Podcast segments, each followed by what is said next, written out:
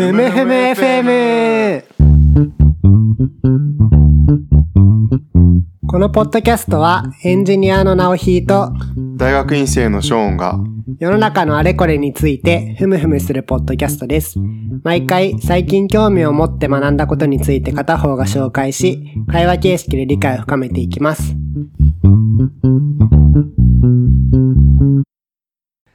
はい。では今回のふむふむ FM を始めていきたいと思います。お願いします。お久しぶりですね。久しぶりですね。こう、夏休みを取っていたということにしてます。なるほど。頑張って更新していきましょう。今回はちょっといつもの経済系ポッドキャストからの脱却を目指しまして、えー僕の仕事、ゲーム会社で働いてるんですけど、ゲームについての話題にしたいと思います。ついに、経済ポッドキャストからの脱却か。まあ、経済ポッドキャストもいいんですけどね。念願の。と たまには違う、こう、まあ、一服の 清涼剤と言いますか。いや、いいです、本当に。はい。というわけで、なぜこの話をするかっていうと、まあ、今回は MDA フレームワークっていうまあゲームを作る、デザインする上でのフレームワークについて紹介したいと思ってるんですけど、少し前置きを話させてください。はい。あの、僕2ヶ月前ぐらいに今の会社でちょっとゲームの企画をやったんですね。まあ、で結局その企画最後までやったわけではないんですけど、その企画をする上で、まあ、企画が難しいなってことに気づいて、具体的には2つの点で難しさを感じましたと。そのゲームの企画はお客さんに頼まれてっていう感じだったんですあか、そういうわけではなくて、社内のプロジェクトとして新しいゲームを作ろうって感じで、お客さんのオーダーはなかったです。で社内からゼロでみんなで作るっていう感じ。そうです、そうです。まあ、企画の難しさいっぱいあるんですけど、大きく分けて二つ難しいなと思いまして、一つは、えっと、まあ、何が面白いのかっていうところで、作り手が面白いと思うポイントが遊ぶ人に正確につけ伝わっているのかというところがまあ難しいなと。難しいですね。コミュニケーションの本質みたいな。そうです。まあ、だんだん作り手というか、まあ、計画してるうちに、うん何が面白いのかもよくわかってなくなってくるし、さらにその、遊び手として、それが本当に面白いのかとか、ちゃんと意図通りに受け取ってくれるのかみたいなところは、全然わかんなくなってくるんですよね。で、これって、あの、企画の時にゲームのルールを考えるわけですよ。で、ルールばっかり考えてたんですけど、まあ、ある時ちょっと、ふと思ったことが、そのルールだけで面白くなるわけじゃなくて、例えば、ババ抜きだったら、えージョーカーが最後に残ってたら負けとか、えー大富豪だったら2で上がっちゃいけませんとか、そういうルールを決めるわけですけど、まあこのルールがあったら必ず面白いかっていうとそういうわけではないと思っていて、ゲーム業界ではレベルデザインとかって言うんですけど、まあそのルールを構成する、ルールよりまあ一段階下の中身というか、が、あの、ちゃんとしてることが面白さにとって大事だよねというのを気づきました。例えばマリオの例で言うと、まあマリオって横にスクロールしてって最後にゴールを目指すっていうゲームで、シンプルですね。うん、これはまあシンプルなルールですよね。まああとは何落ちたらダメ。敵に当たったらダメ。とかってそういうルールがありますと。で、こういうゲームって世の中に無限にあるんですよ。横にスクロールしていって、まあ飛んだり跳ねたりしてゴールを目指しますっていうゲームを。でもマリオが異常にバカ売れした理由っていうのは、その、まあ、ジャンプが気持ちいいとか、まあ、あとは敵の配置がいい感じで、だんだん上手くなっていくように設置されているとか。まあ、あとは、なんだろう、土管とか、あの、ブロックを叩くとキノコが出てくるとか、そういうギミックが面白かったり、そのギミックが適切に配置されていたり、っていうような、まあ、いろんな付加価値があった上で面白くなっているのだって、ルールだけを考えていても、そのルールによってどういう、まあ、根底のルールと、まあ、その、発展というか、どういう面白さが広がっていくのかっていうところを考えないとなかなか面白いゲームって作れないのかなと思って、そこが一つの難しさを感じました。2個目はじゃあ、緩急とか刺激みたいな感じっていうことですね。そうで。すね。うん。うん。そうですね。それがないと確かに、のっぺりしててつまらない。はい。だろうなって想像はできますけどね。で、もう一個が、まあ、これは、面白いゲームができたとしても、それをどう作るかっていうところで、作り手間の合意形成が難しいなというふうに思いました。今度はじゃあ作り手の話。そうです。で、ゲームのまあ根本的な問題として、それを作ってみるまで面白いかどうかよくわからないっていう問題があるんですよ。これはもう結構本当に深刻な問題でして、あのーなんて、ゲームを企画書の段階で、このゲームは絶対面白いっていうゲームはなかなかないと思うんですよね。実際に作って遊んでみて、面白いかどうか初めてわかると。はい。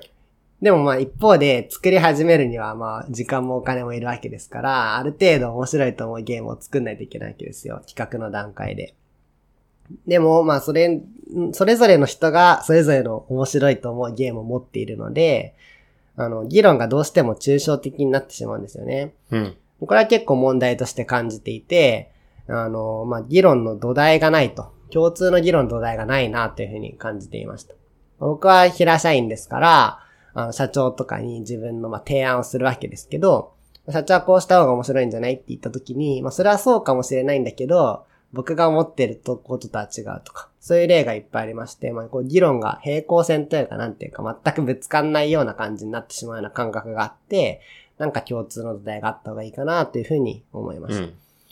で、まあ、これは僕らの企画のに閉じた話なんですけど、既存のゲームを土台にゲームを企画していったんですね。既存の売れたゲームを土台にして、まあ、それにある要素を足したり、引いたり、別のゲームの要素を借りてきたり、みたいな発想をすることで、今言ったような、まあ、ちょっと抽象的な議論になっちゃうとか、共通の土台がないって問題はやや解消されるわけです。はい。あのゲームだったらこうだよねっていうのがそうそうできるっていうことですよね。みんなプレイしたことも。はい。で、なので、このさっき言ったような合意形成の問題ってある程度解決するんですけど、まあその既存のゲームの切り張り、まあないしそのなんていうか、ビルドスクラップでやったとしても、新規性がないとか、まあうんアイディアがちょっと凝り固まってしまうっていうような問題があると思ってて、まあこれは本当に、まあいいというか楽しいゲームクリエイトなのかっていうのはちょっと疑問が残るところだったんですね。なんでその一からゲームを考えるっていう上で土台となるようなフレームワークとかないのかなと思って調べてたどり着いたのがこの MDA フレームワークでした。うん。で、えーまあ、まさにそのゲームの企画って僕初めてだったわけですけど、まあ、今まではゲームの完全にプレイヤーだってしかなくて、はい。作り手という視点は全くなかったと。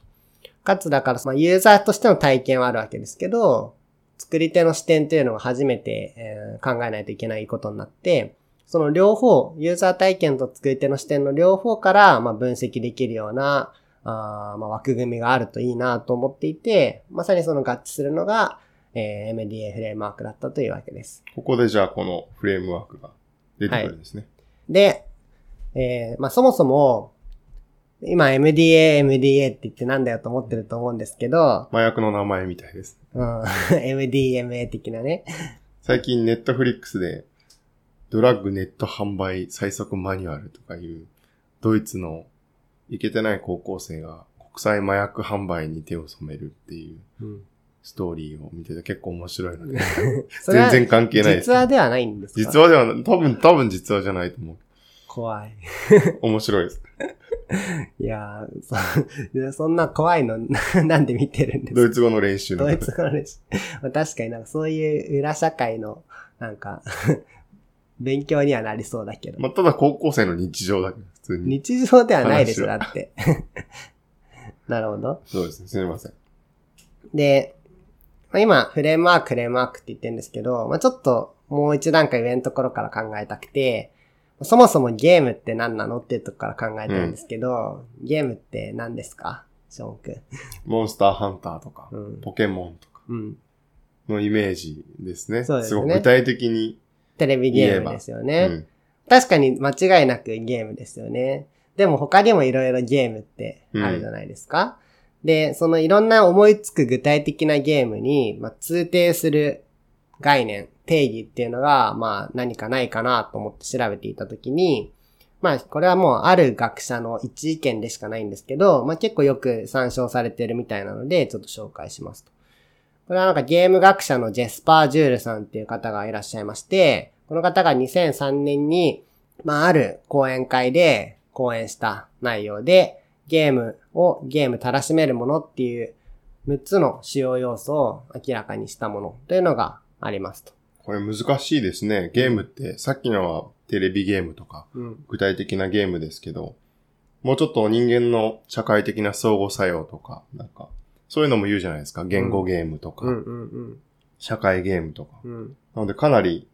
そういうのも含めて広くゲームっていう概念がどういう意味を持ってるのかを考えるっていうことですよね。そうですね。うん。まさに、我々の分野で言うと、経済学でゲーム理論っていうのがありますけど、これは僕らが想像するようなテレビゲームというゲームとはまた少し違うというか、通底するものはあるんでしょうけど、もうちょっと社会的なものとして捉えられているゲームかなと思いますね。ゲーム理論ってなんかドイツ語だとシュピールテオリーって言って、その、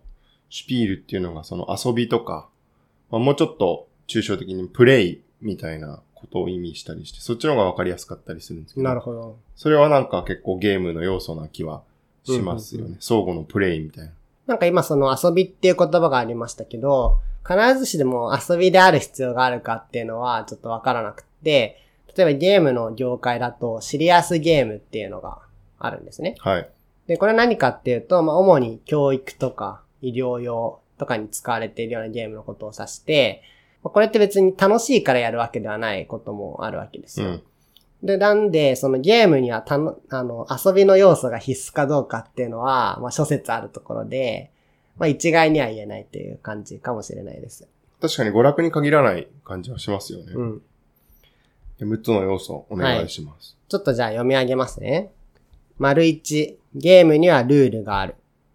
丸2、ゲームには変動的かつ定量化できる結果が存在する。丸3、ゲームの結果には様々な価値が割り当てられる。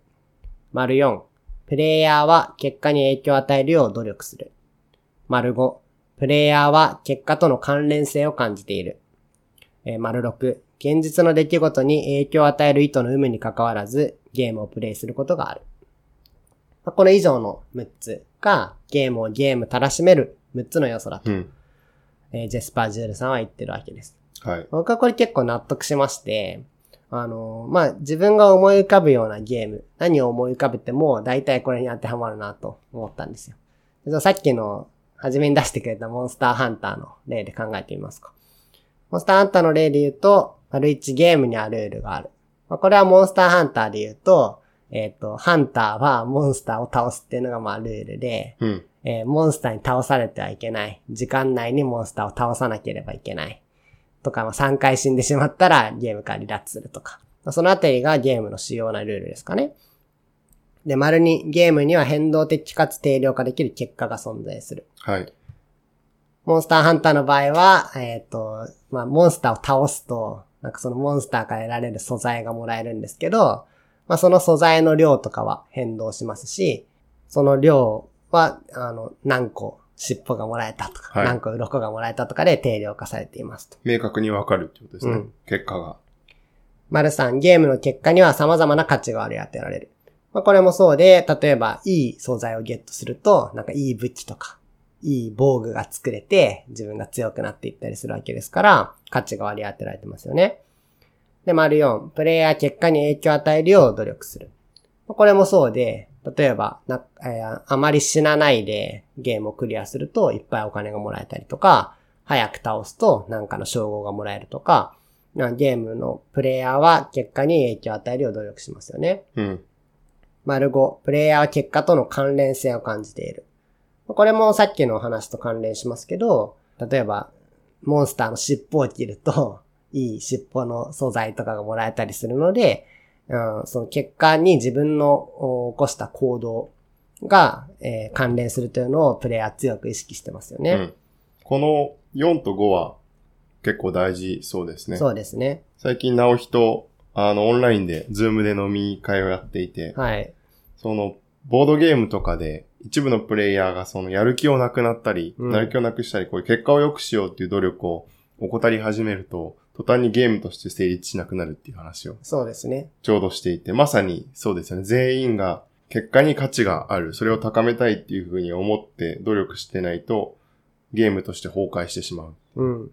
まさになんとなくそういう人がいると面白くないよね、みたいな話をしてましたけど、まあそれはゲームが、ゲームでなくなってしまっているから、ということを、まあこの定義によるとそういうことなわけですよね。はい。うん。まず最後。現実の出来事に影響を与える意図の有無に関わらずゲームをする、プレイすることがある。はい。まあこれも例えばモンスターハンターわかりやすいですけど、別にいいハンターだったら、あの、就職できるわけでも、お金をもらえるわけでもないので、特にまあ現実の出来事に影響を与えるかどうかとかあまり意識されずに、まあプレイしますよね、ということが、まあゲームの定義として挙げられています。この6つ目も面白いとうん。思います。結構現実に関係ないとかっていうような意味であ、インパクトがないみたいな意味でゲームっていう言葉を、うん概念をやや比喩的に使ったりすることもある気がうん。して、最近自分の界隈というか研究者の界隈でこう、出版ゲームとかパブリッシングゲームうん。に対するまあ皮肉とか、まあ批判ですよね。そこで大体何が言われてるかっていうと、特にまあ、我々みたいな陰性とか若手が、こう、とにかく自分がいるフィールドのルールで論文をとにかく出すと。でそれでポストにつくっていう、あそれをまあ重視する姿とか、その学会全体のあり方を批判するようにうん。意味で使われていて、そこでまあパブリッシングゲームとかっていうと、ルールに従ってお互いに競争して結果を出してるけれども、それ全体としてあまり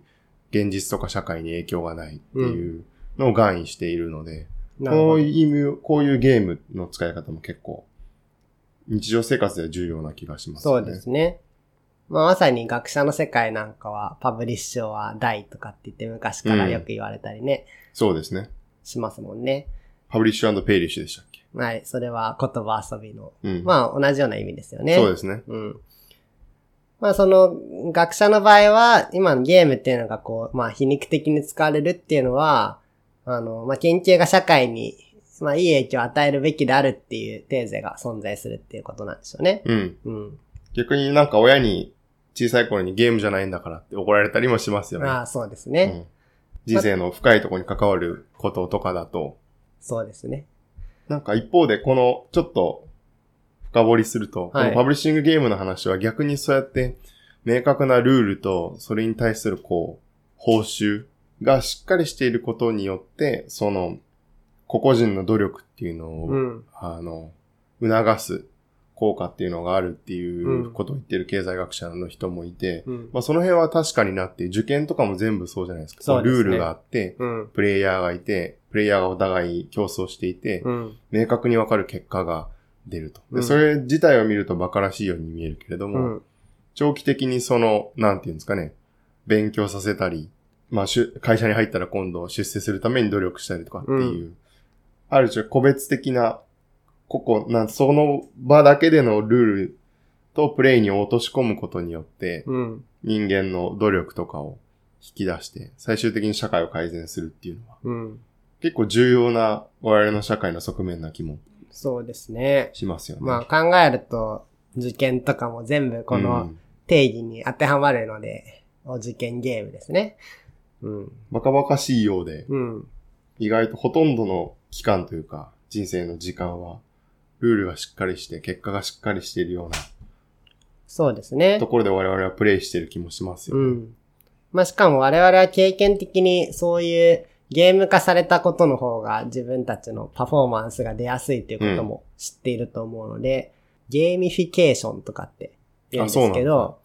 なんかちょっと昔前、前ですけど、けあの、ゲーミフィケーションの To-Do アプリとか入れてみたこともあって、なんかクエストみたいになってるんですよ。はい。例えば今日野菜を買うとかって言って、タスクを登録していくと、あ、それいいですね。それをクリアすると、まあ、レベルが1上がりますと。なんか武器がゲットできます。ってなってて、そうするとなんかまあやる気になるんですよね。まあすごいバカだなって思うんですけど、まあその自分をハックするという意味でもゲームをうまく使うっていうのは大事ですよね。うんうん。で、まあ今のがゲームの定義でした。ちょっと長くなりましたけど。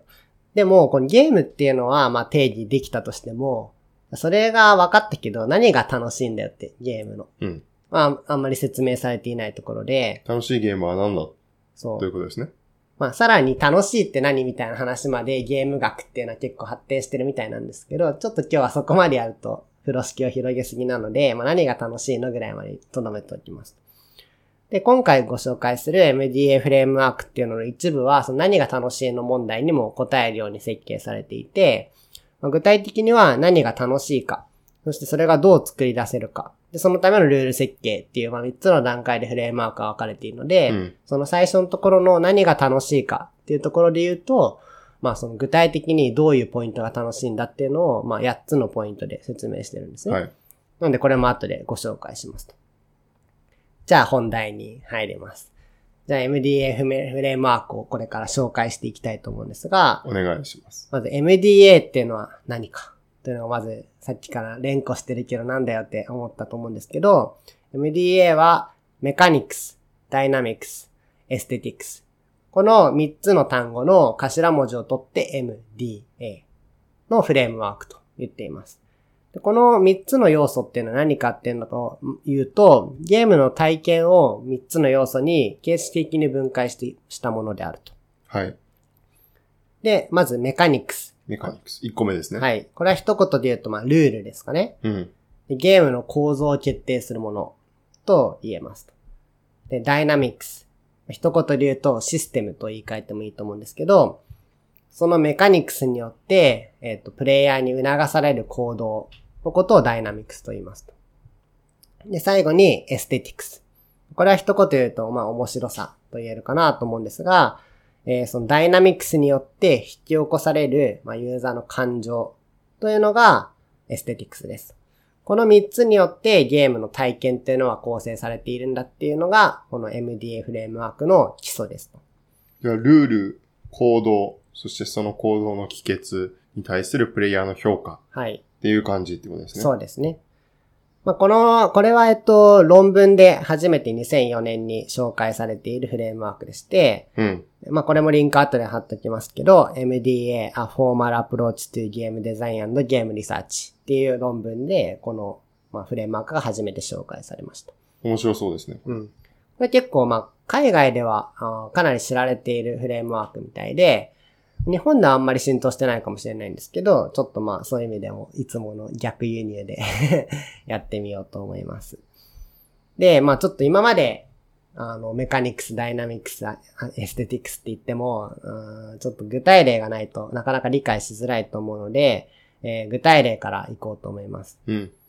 今回ちょっとネットを調べてたら、スクエアエニックスっていう、ファイナルファンタジーとかドラゴンクエストを作っている会社で、有名なゲーム会社ですね。はい、行われた MDA フレームワークを学ぶみたいなワークショップの様子っていうのが記事になっていたので、その中で用いられていた、まあ、例がすごいわかりやすかったので、ちょっとご紹介したいと思います。でこの記事の例で、えー分析していたゲームは、モノポリーでした。誰もが大好きな。うん。僕らも一緒に、もう10回じゃ聞かないぐらいやってますよね。高校の時とか、うんずーっとやってた気がしますね。まあ大好きなゲームですけど、まあ、これの分析、まあ、あとちょっとモノポリーの欠点みたいなところを見つけて、それを MDA フレームワークだったらどう修正するか、みたいな話をしていました。はい。じゃあまずモノポリーの分析を行っていきましょう。3要素に合わせてっていうことですね。ちょっと皆さんも考えてみるといいかもしれないんですけど、まず一つ目、メカニクス。これゲームのルールですね。これは一言で言うと、所持金が増えるとプレイヤーの選択肢が広がるとうん。いうゲームが、まあ、通底する、まあ、ゲームの一つのルールだと言っています。これ確かにそうで、まあ、いろいろまあ細かいルールはいっぱいあると思うんですけど、デカめのルールってそこですよね。で、次にダイナミクス。で、ダイナミクスは状況により適した選択が繰り返されることで、貧富の差が広がるというのがダイナミクスだと言っています。はい。で、この状況に適した選択が繰り返されるっていうのは、まあ、例えばモノポリーの例で言うと、あお金を持っているから選択肢がまず増えますよね。うん。で増えた選択肢で、えー、まあ、物件を買うとか、はい。ホテルとか建てますよね。はい。あるいは、まあ、他の人と交渉するとか、まあ、要はそのメカニクスによって促される行動なので、プレイヤーの各々の行動っていうのがこのダイナミクスなわけですけど、まあ、これもだから、より所持金を増やすような方向で、得たリソースを使って、まあ、いろんな選択を繰り返すと。で、その繰り返しによって貧富の差がより広がっていくっていうのがダイナミクスですと言っています。で、それは一番のメカニクスに沿って行われるっていうことですね。そうですうん。で、最後にエステティクスなんですけど、まあこれは、えっ、と、スケアエニックスの例では、ちょっとまあ、改善したいということだったんで、ちょっとネガティブなエステティクスについて触れていますと。はい。で、これは、えっと、勝てそうにないプレイヤーは感情移入ができなくなる。まあこれ、あり、あるあるですよね。あれあれですね。つまんなくなるやつ。うん。僕らも負けそうになって寝ちゃうとか、昔はよくあった気がするんですけど、まあこういう、えーことを言っていて、まあでも例えば、僕ら楽しくてモノポリをプレイするだけですから、まあポジティブなエステティクスもいっぱいあるはずですよね。うん。まあ例えば現実の経済行動を、おまあ模擬的に学べて楽しいとか、まああるいは交渉ごとで、まあ相手の裏を書いて交渉するのが楽しいとか、まあいろんな楽しいポイントはそれぞれあるはずですけど、まあちょっとここは改善のためにネガティブなところに着目していはいる感じです。で、まあじゃあある、えーゲームデザイナーがモノポリーというゲームをまあ考えついて作ってみて遊んでみましたと。まあ、その時に、えっと、まあ、勝てそうにないプレイヤーが感情移入できなくなる。これが問題だなと思った時に、さてどう改善しますか？うん。というのがまあ主な課題なわけですよね。基本はじゃあやっぱりエステティクスというか、プレイする人が最終的にどういう感情を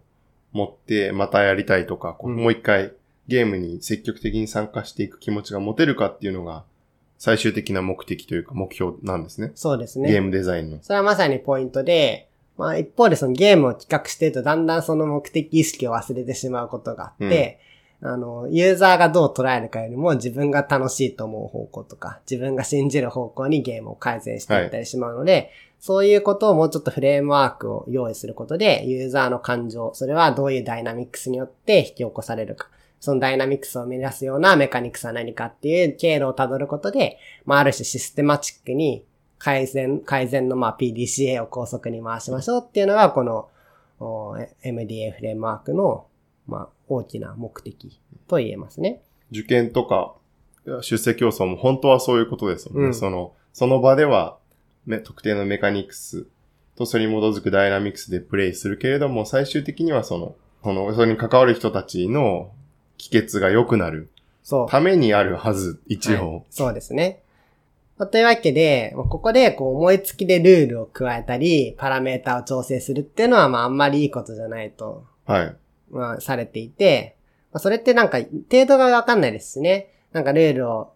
ポンと加えても、それがいい方向に作用するかわからないし、まあ、例えば、負けそうなプレイヤーの感情移入を高めるっていう目的で、まあ、例えば、通貨の流通単位を10倍にしますとか言っても、そのパラメータ調整は本当に有効に働くのかもよくわかんない、みたいなところがあるので、そうですね。このエステティクスとダイナミックスを分析して、メカニクスを見直すというステップを踏むことが、まあ大事だとうん。繰り返しになりますけど、言ってるわけです。これ、今回は、えっと、メカニクス、ダイナミックスで、エステティクスで考えましたけど、まあまず最初に、どういう、えーところから考えるかっていうと、エステティクスから遡って考えるわけですね。今回っていうのはモノポリーのはい。例。うん。で、まずエステティクスは、負けそうなプレイヤーの感情移入を高めることが大事ですと。はい。言っていて、えー、まあじゃあこれをどうや、どういうダイナミクスによってその感情移入を高められるか。というのを考えると、えー貧富の差を近づけて、プレイヤー間の選択の幅を縮める。要は貧富の差があることで、プレイヤーの選択のは、あ貧富の差とか、儲かってる人はいろいろ選択できるわけですけど、儲からないと何もできなくなってしまうのが、えー負けそうなプレイヤーの感情移入を低めていると分析してるわけですね。ここの段階だとまだじゃあ、メカニクスはまだ固定なんですね。そうですの、貧富の差、富の量に応じて選択の幅が広がったり狭まったりするっていうはいメカニクスの部分はまだ今は触れてないと。そうですね。で、この貧富の差があることが問題で、プレイヤー間の選択の幅を縮めたいとなった時に、えっ、と、出てくる、えーメカニクスの例としては、えー貧富の差を近づけるというわけで、税金システムを入れたらいいんじゃないのか、みたいなことをこの記事ではやっていましたと。おーこれはなかなかそうかもねって感じですよね。これ面白いですね。うん。まあちょっとこれ、例えば税金システムが入ると、例えば現実世界になぞらえれば、税金税金の、まあ、徴収前に鈴金を少なくしておく工夫をするとか、別のダイナミクスが生まれる可能性もありますよね。うん。だからこれが本当に、えっ、と、最終的な、こう、ユーザーのエステティクスの集合として楽しいゲームになるかは、ちょっとさておき、分析の方向としては今言ったように、えー負けそうになるの嫌だ。貧富の差縮めた方がいい税金だ。っていうのを、こう、まあ、簡単に言うと辿っているわけです。まあこうすると少なくとも、うん最初の課題にしていたエステティクス、負けそうになるプレイヤーの感情移入が低くなっちゃうっていう問題は解決できそうですよね。この3段階の把握、ものすごい面白いとうん。思います。その最初にゲームっていうのがある種社会的な相互作用とか、人間社会そのものを表現したりするのにも使われるっていうのがあった気がするんですけど、まさに最近その歴史学のアプローチというか、人間と社会をどう捉えるかみたいな論文を結構読んでいて、うん投稿する論文に組み込まなきゃいけないので読んでいるんですけど、社会学とか人類学とか経済学の影響も大きく受けながらその人間をこう規定する構造みたいなものと、それに直面する人間の主体性みたいなのの相互作用っていうのが、うん。あの、まあ、議論されていて、まさに言葉は違えど、ここでの三層構造と全く同じ気がして、まずこう、なかなか自分ではどうにもできないルールとか構造みたいなものがあるじゃないですか。うんこう税金システムとか、うんこう、市場の取引の制度とかっていうのは、直樹とか俺がうん多分あがいてもそうそう変えられないでね。すよね。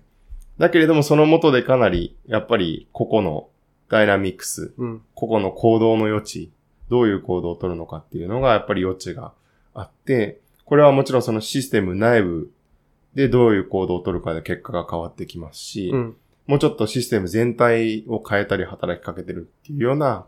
構造自体を変えていく主体性みたいなのもうん。見なきゃいけないというふうにされていたりうん。もして、で、最終的にはその行動の帰結として、その人が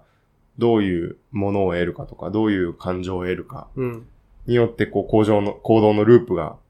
起こってくるっていうのが、基本的にはそういう枠組みになっていて、こう構造を重視する人もいれば、個々の行動ですね。うん。主体性を重視する人たちもいたりして、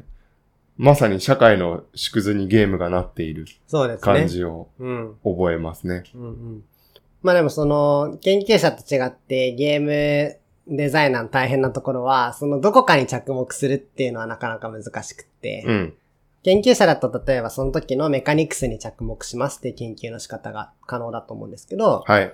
あの、まあ、全部を総合的に考えて、結果的にそのメカニクスを考える側の人間なわけですから、エステティクスまで分析ししきれないと面白いゲームが作れないっていうのが結構まあ、狭い世界の全てを把握しないといけないっていう意味で、ちょっと研究者とは違うとこかもしれないですね。うん。同時に研究、歴史研究においては少なくとも、やっぱりこれは、この3つはそれぞれ分割して分析できないっていう風にどうしてもなってなるほど。いって、そこも結構同じかもしれないですね。うん自分の例で言えば、ドイツの経営者、石炭企業の経営者の行動とか、発言とかを分析していても、常にこの3つが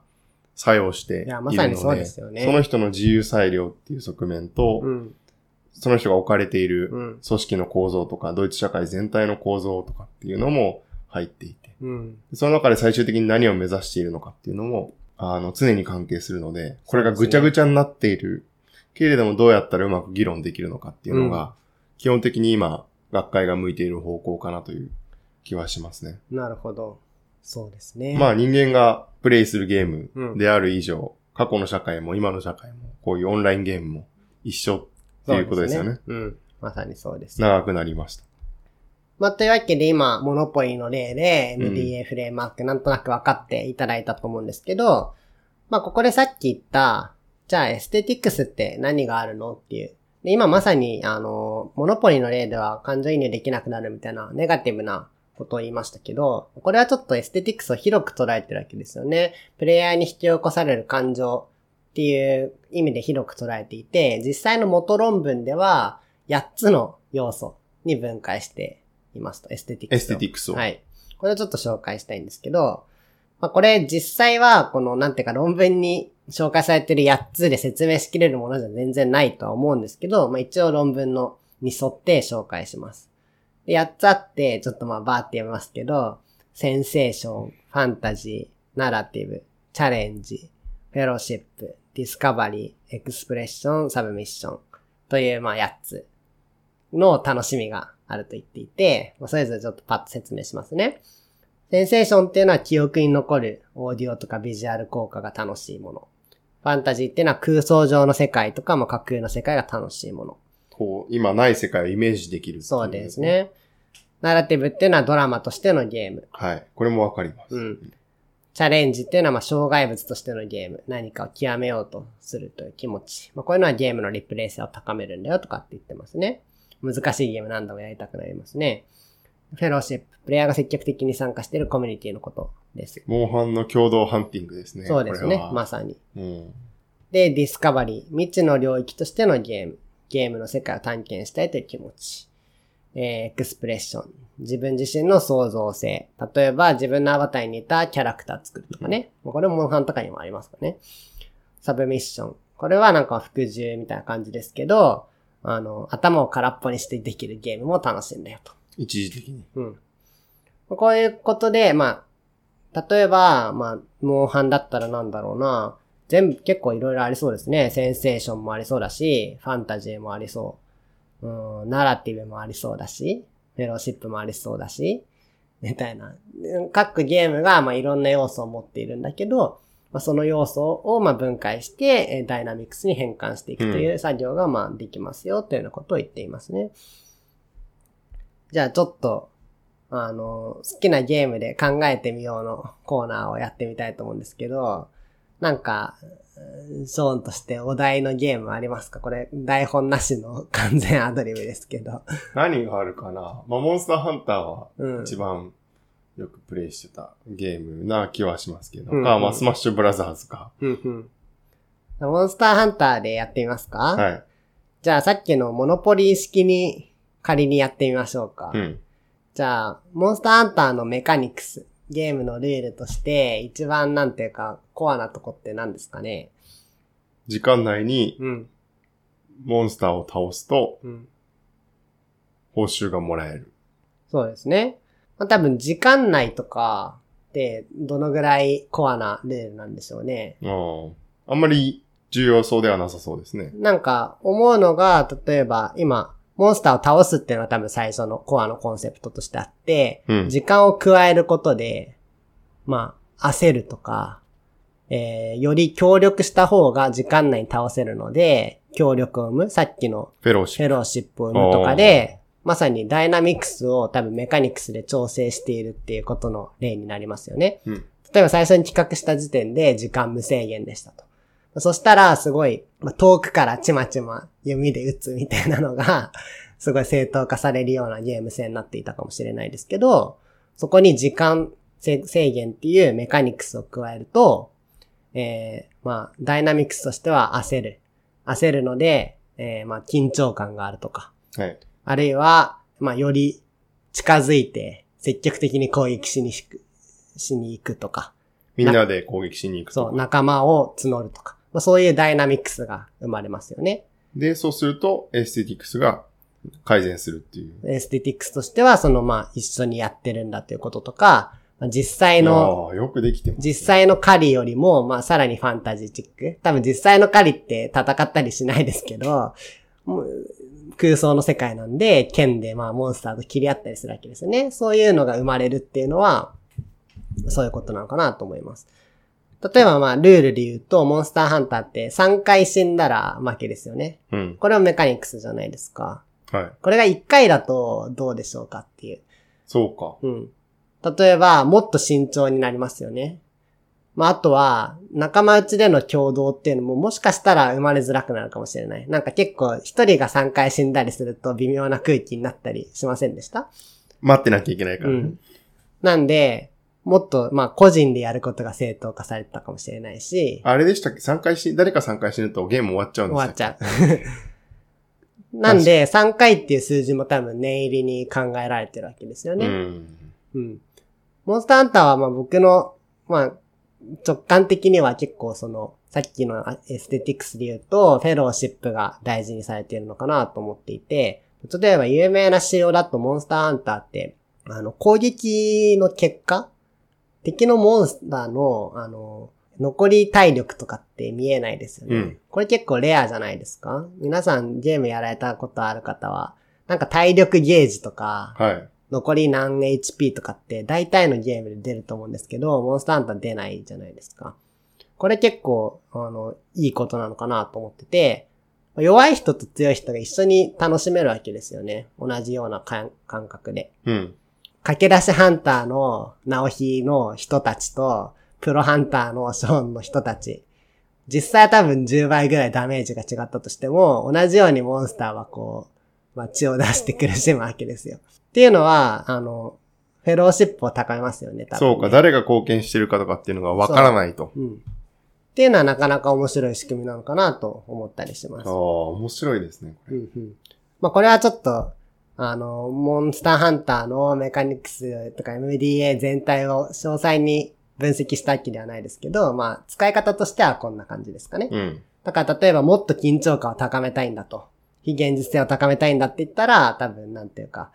つモンスターとすごい1対1で緊迫したとこに放り込まれて一回死んだら終わりにするとか、うんいうメカニクスの変更もあるかもしれないし、そういういろんな調整を多分繰り返して今のモンスターハンターって形になったと思うんですけど、まあそういうことが 分析できるわけですね。これ面白いですね。まあちょっと今はもう即席なんで正しい分析かもわかんないですけど、まあこういうことを多分ゲームデザイナーの方はやっているんだとう思います。ん。これは多分もう無意識にやられ、できる方もいっぱいいるけど、まあこうフレームワークとして考えると、まあ結構議論の土台としては今、ショーも理解したように面白いですよね。うん。というわけで、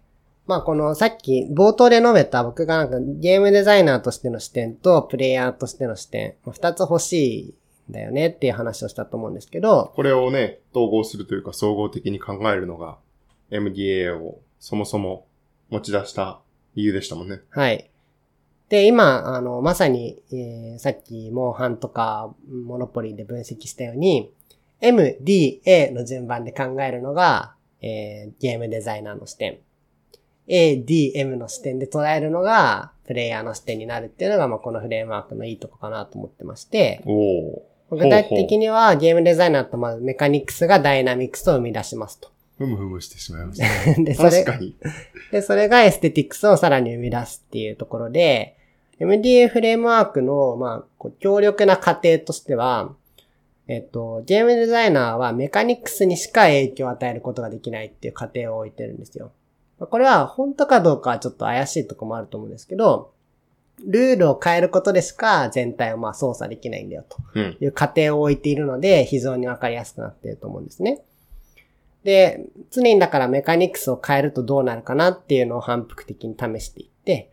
まあ、あるいはエステティクスを変えたいという時は、どういうダイナミクスがあって、そのためにはメカニクスをこう変えるっていう、うんまあこう、常にいじるポイントはメカニクス一つである。というのが、あーフレームワークとして強力なポイントだと思うんですよね。これはなんか理解できる気もしますけどね。うんダイナミクスになってくると、うんその個々のプレイヤーとかチームがそのルールに応じてどういう行動を取るのかっていう話になってきて、そうするともうゲーム全体のデザインではなくて、そうですね。その個別性というか、その場でその人たちがどういう形でルールと向き合うのかっていう段階になってくるので、はい。メカニクスとまあダイナミクスの上部ぐらいうんしかいじれないんだろうなっていう。そうですね。まあ、プレイヤーの視点はその逆で、経路が逆なわけですよ。はい。最後の効果はい。からスタートする。で、あ効果を良くしたり、まあ、より得るためにダイナミクスで、まあ、こう、お巻き起こるような行動を、をまあ、取って、その行動っていうのはメカニクスに規定されたものであるっていう、まあ、逆順の経路ですよね。あれですね。じゃあ社会と違うのは、メカニクスにも影響し得る余地は、ゲームの場合はないってことなんですね。そうで。すね。確かに。そこが重要な違いですね国。性とか。うん。ゲーム以上に社会の方が3つの要素のバランスというか、相互依存で成り立ってるのかもしれないですね。誰か超越者がいてルールを作っているわけじゃそうですね。ないので。確かに。うん。まあゲームでメカニクスを変えられるようなゲームもありますけど、それは変えられるっていうさらにメタなメカニクスが存在するわけですから、はい。絶対に、まあ一つの神はゲームに存在するわけですよね。うん。うんそこは確かに、あの、人間社会とは違うところと言っていいかもしれない。これは面白いですね。まあでも社会も多分変えられないっていう社会科学者とか歴史家もかなりいると思うので、その、一見かなり大幅に社会の制度を変えてるように思っていても、個々の、その当時の。アクターが、その、実際は資本主義っていうシステムに常にとらわれてるとかっていうことを言う人。も多いと思うんで、そうですね。構造を重視する人たちですけど、うんうん。面白いですね、このアナロジーは。そうですね。うんで、まあじゃあ今この論文とかを読んで具体例をこうまあ考えた上で、まあ MDA 結構いいなって思ったところが、まあ3つありまして、まあ、ゲームシステムの動的な動作っていうのも概念化できると。まあ、これはさっき言ったような議論の土台になるってところですね。これ難しいですね。もうちょっと詳しく。動的な動作。動的な動作はちょっと言葉が悪いかもしれないですけど、メカニクス上でプレイヤーがどう行動するかとかっていうのは、一見なんかこう、分析不能というか、わからないよねってなるけど、それをまあ規定して、メカニクスをいじることによって、えー、まあ、どうダイナミクスが変わるかっていうのを、まあ、反復して実験可能になるわけですよね。はい。で、さらにまあその、ゲームのその企画段階でどうかっていうのはまた話が変わるんですけど、まあ、例えば出たゲームを変えるとか、うん一回作ってみたゲームを変えるっていう段階で特に、あの、効果を発揮するフレームワークだなと思いまして、明確な意図を持ってメカニクスを変えますと。はい。でその結果の作用が想定するエステティクスもあるわけですから、それはまたユーザーからの例えばフィードバックをもらえば、想定との差分がわかるわけで、これは非常に強力な PDCA が回りますよね。なんとなく変えてみて、で、ユーザーからのフィードバックがあっても、予想したフィードバックと同じかどうかっていうのは、ちゃんと事前に決めとかないと意味がないと思うので、そういう意味で、あの、概念化した3つの MDA っていうのになぞらえて、えー、どういう波及経路かっていうのを想定することによって、まあ、議論の土台ができるっていうのが非常にいいところかなと思います。というのが1点目で、えっと、2点目の MDA のいいところは、メカニクスを通じてしか、そのゲームを操作できないっていうのを強い過程を置いているところですね。はい。明確にしてくれる。はい。これちょっとさっきの話でも言ったんで省略しますけど、まあこれすごいわかりやすいと思います。で最後。で、えっと、分析は主観的な解釈で行われますよね。だけど、この MDA のそれぞれに乗っけることで、まあ他の人から納得が得られやすいと。まあ、かつビジョンを共有するためにも有用で、さらに言うと、まあ元に、元からその主観的な解釈のもとにする分析がフレームワークの上に乗っているので、フィードバックを受けても、またそれを有効に活かしやすいと。ああ、じゃあこれは、あの、直樹が感じていた困難の二つ目と、に関わるってことですね。そうそうそうそうみんなでやるときに、なんか、参照軸があった方がやりやすいと。ううんん。これ面白い。うん。まあ本質的にそのゲームの楽しさってところは、なんていうか、うーん、納得得られるかどうかってところが微妙なんですけど、とはいえ、こういう同じレールの上に乗せた方が議論が進みやすいっていうのは確かだとで。これで直樹が上司に激詰めされるんですね。それメカニクスなのみたいな。ダイナミクスじゃないの？まあまあ実際は別にこれを用いてどうこうしたってわけじゃないんですけど、まあちょっとそういう過程で気になったので、なんかすぐこういう上位概念を調べたくなってしまうのが良くないとこでもありそうですが、調べてみたっていう感じですね。あの軸があるとコミュニケーションが楽になるっていうのは重要な気がしますね。チームワークの場合は。で、まあちょっとこの MDA フレームワークは、まあいいとこいっぱいあると思うんですけど、は批判もありまして、もうこれ2004年ですからね。そうですねもういろいろ出てる。これはまあちょっと、ウィキペディアの、英語版のウィキペディアに載っていたクリティック集っていうのをちょっとまあ見てみただけなんで、あんま詳しく調べてないんですけど、まあこの、ある論文で、まあ批判、よくあるじゃないですか。これまでのその、既存のセオリーに対する批判をまとめてみたみたいな、まとめの章を読んだんですけど、まあ、その論文はなんか DDD とかっていう別のなんかフレームワークを提案してるような論文で、その中で MDA フレームワークの欠点みたいのをどういうところが触れられてるかっていうのを言っていましたと。はい。で、まあ、まず一個はかなり恣意的なエステティックスのリストだよねっていう話をしています。これさっき言った8つ。でこれで人間のそのゲームから引き起こされる感情を全部説明できんのかいっていう。まあ、多分そんなことはないですよね。うん。ちょっと足りないような感じもあるので、まあそこはよく批判されているポイントで、後に出てるその MDA の改良バージョンみたいなやつ。ちょっと MDA がシンプルでわかりやすすぎて、なかなか浸透してないっぽいんですけど、あと、とはいえ、例えばさっきのモノポリーの例だと、エステティックスを多分ちょっと拡大解釈して、ネガティブな面とかも触れてますよね。だから楽しい面だけではないのに触れても、引き起こす感情全般っていう風に雑に解釈して分析したわけですけど、まあそのさっきの8つの、おまあ感情っていうのは、えーそこまで、えーまあ網羅的ではないよねっていう批判が多くなされていますと。はい。まああともう一個が、えっと、ゲームメカニクスに焦点を当てすぎであるっていう批判も多いみたいで、まあ、この間接的にしかコントロールできないっていうのは、えっと、まあ、エステティクスとかダイナミクスに対してメカニクスを利用するっていう間接性ですよね。構造を利用してしか、はい。こう、他の行動とか、それに付随する効果をコントロールできないっうん。ていう前提があるってことですね。まあ、これは本当っていう、まあ、例があって、はい。例えば、まあステ、ストーリーテリングとかゲーム中での。こういうことは別にメカニクスじゃないけど、いろんな、例えばエステティクスに、まあ、性能とか負の影響がある可能性ってありますよね。うん。まあ、そういうところで、あの、ちょっとメカニクス寄りの視点すぎるんじゃないのみたいな批判もあったりします。ストーリーテリングっていうのは、こう、ポケモンでいう、あの、何々タウンに着きましたとか、まあ、とかなのかなうん四天王と喋るときみたいな話。うんうんうんまあなんで、メカニクス以外のところでも、その、まあ、ユーザーのゲーム体験から引き起こされる感情っていうのは、うん。まあ、操作し得るよねっていう批判があるってことですね。はい。まあ、あと、ここに載っけてないですけど、例えばさっき言ったシリアスゲームの例とかで言うと、ちょっとこのゲームはその楽しいゲーム、えーを前提とした分析なんじゃないのとか、シリアスゲームについては、このエステティクスの例が当てはまんないよね、みたいな批判とかもあったりとか。はい。